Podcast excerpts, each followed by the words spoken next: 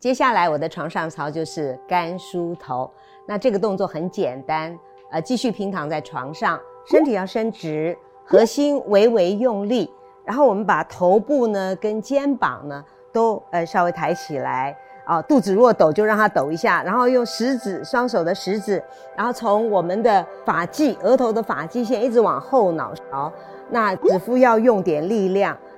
我们平常是建议做三十六次，我们今天示范只做十二次，每个地区都均匀的按摩到就可以了。